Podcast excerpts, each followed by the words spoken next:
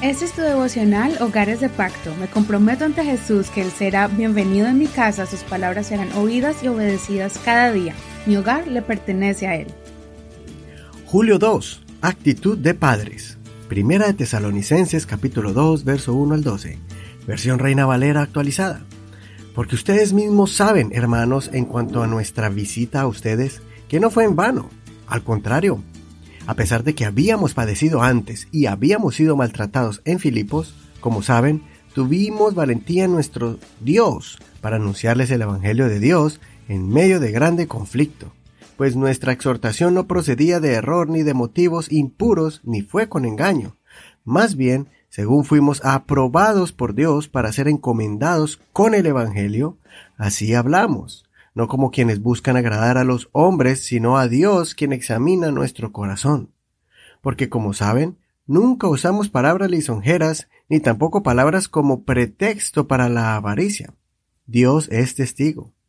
Tampoco buscamos gloria de parte de los hombres, ni de ustedes ni de otros, aunque podríamos haberles sido carga como apóstoles de Cristo.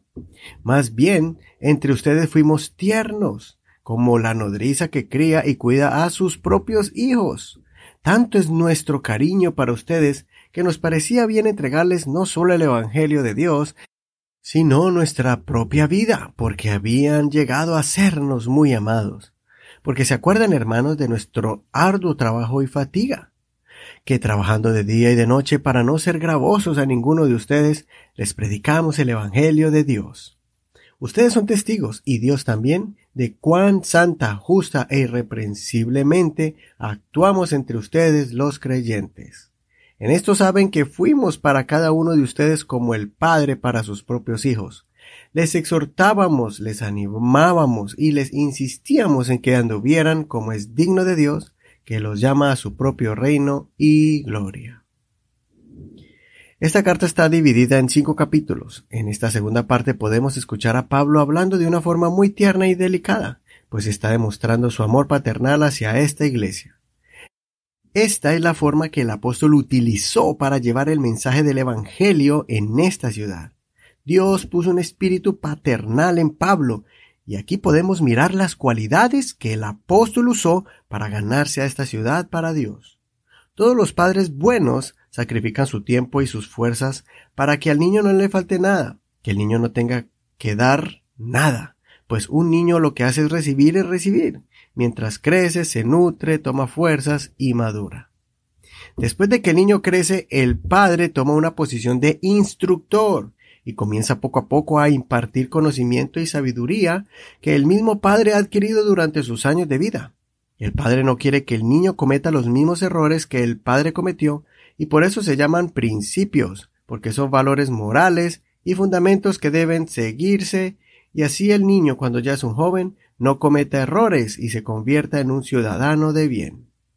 Por eso es necesario la exhortación, que son consejos que nos animan y advierten de las consecuencias de las malas decisiones.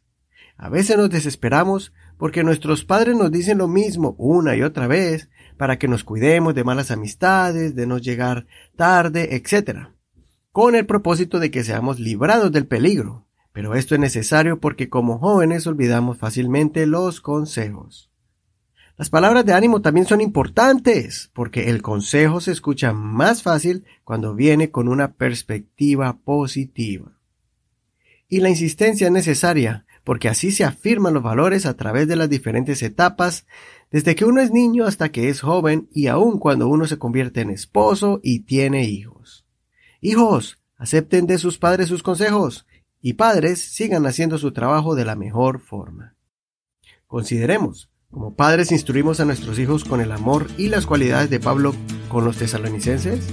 Como hijos, valoramos tener unos padres que están pendientes de nosotros. No olvides leer todo el capítulo completo. Soy tu amigo Eduardo Rodríguez. Que el Señor te dé un espíritu de amor para con tu hogar y con tus hermanos en la congregación.